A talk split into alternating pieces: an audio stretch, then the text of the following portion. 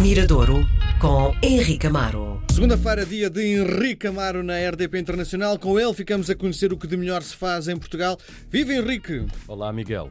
O que é que nos trazes hoje ao Miradouro? Olha, hoje trago uma voz nova, hum, uma voz feminina nova, a Catarina Falcão.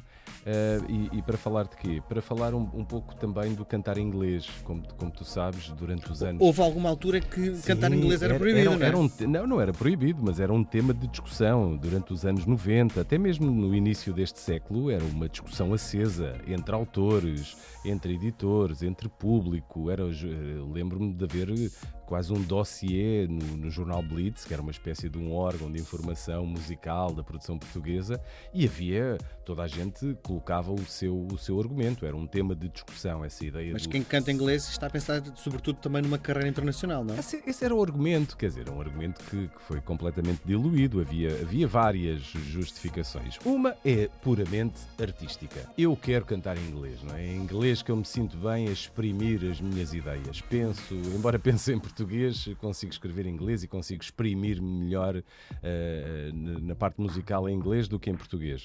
Outra poderiam ser a falta de referências, não é? Para alguém que tivesse 20 anos, começasse a fazer música, as referências que tinham eram os clássicos, o GNR, os Chutes, os Heróis do Mar, uh, o José Mário Branco, o Sérgio Godinho, uh, enfim, tantos outros. E, e, e as referências inglesas, as, as, as, internacionais, eram os Nirvana, os Pearl Jam, os Radiohead, enfim, era muito maior. Portanto, alguém que durante os anos 90 começasse a ouvir música, possivelmente ouviria muito mais Nirvana do que, do que Chutes, ou GNR, ou Delfins, ou etc.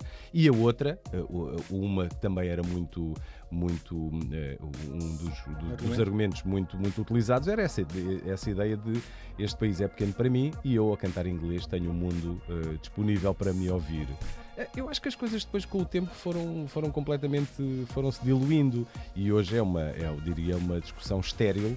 Porquê? Porque existem tantos autores a fazer música de de tantas maneiras, de tantas soluções criativas, uh, que, que, que, existe espaço, espaço para, para todos. todos existe aqueles que fazem inglês por vontade própria, mais uma vez, acho que é o argumento que deve prevalecer. Existem aqueles que começaram em inglês e que depois eh, conseguiram dar o salto e começar, o, começar a fazer a sua música utilizando um português, porque é um, é um caminho difícil. E é possível encontrar os dois no mesmo registro? Encontrar no mesmo disco uh, canções feitas Olha, eu vou-te dar um exemplo. Eu vou-te dar, eu vou dar um, um dos, dos, maiores exemplos que acontece. É uma banda uh, que, que, hoje todos conhecemos, o GNR. O primeiro álbum do GNR se chama Independência. Tem canções em inglês e em, e, e em, português. Sim. Portanto, no, repara, no fulgor dos anos 80, do boom do rock português. Esse uhum. disco tem isso. Uh, agora, é um exercício difícil. Muitas, muitos músicos que cantar inglês não é igual. Para já, até do ponto de vista de exposição, não é? Quando nós cantamos love, não é a mesma coisa que amor.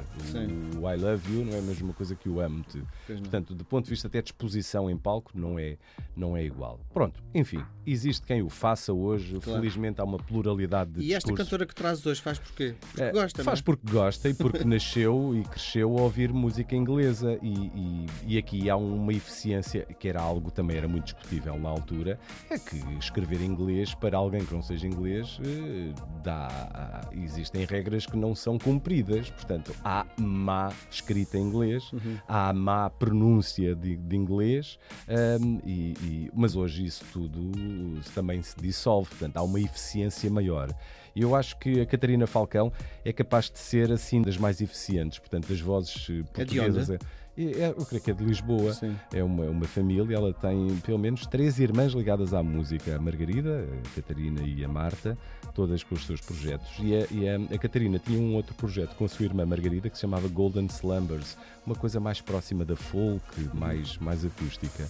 E depois decidiu fundar o seu projeto que se chama Monday um, onde, onde, onde vai em busca de outro, de outro tipo de sonoridades. Mandei de segunda-feira. Mandei de segunda-feira. Faz todo o sentido. Faz todo o sentido, mandei.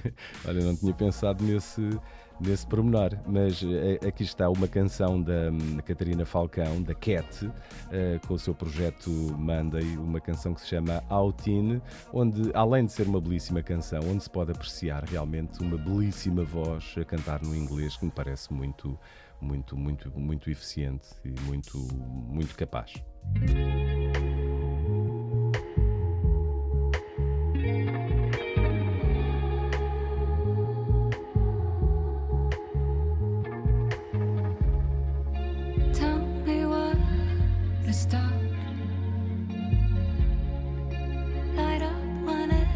dark to me for answers.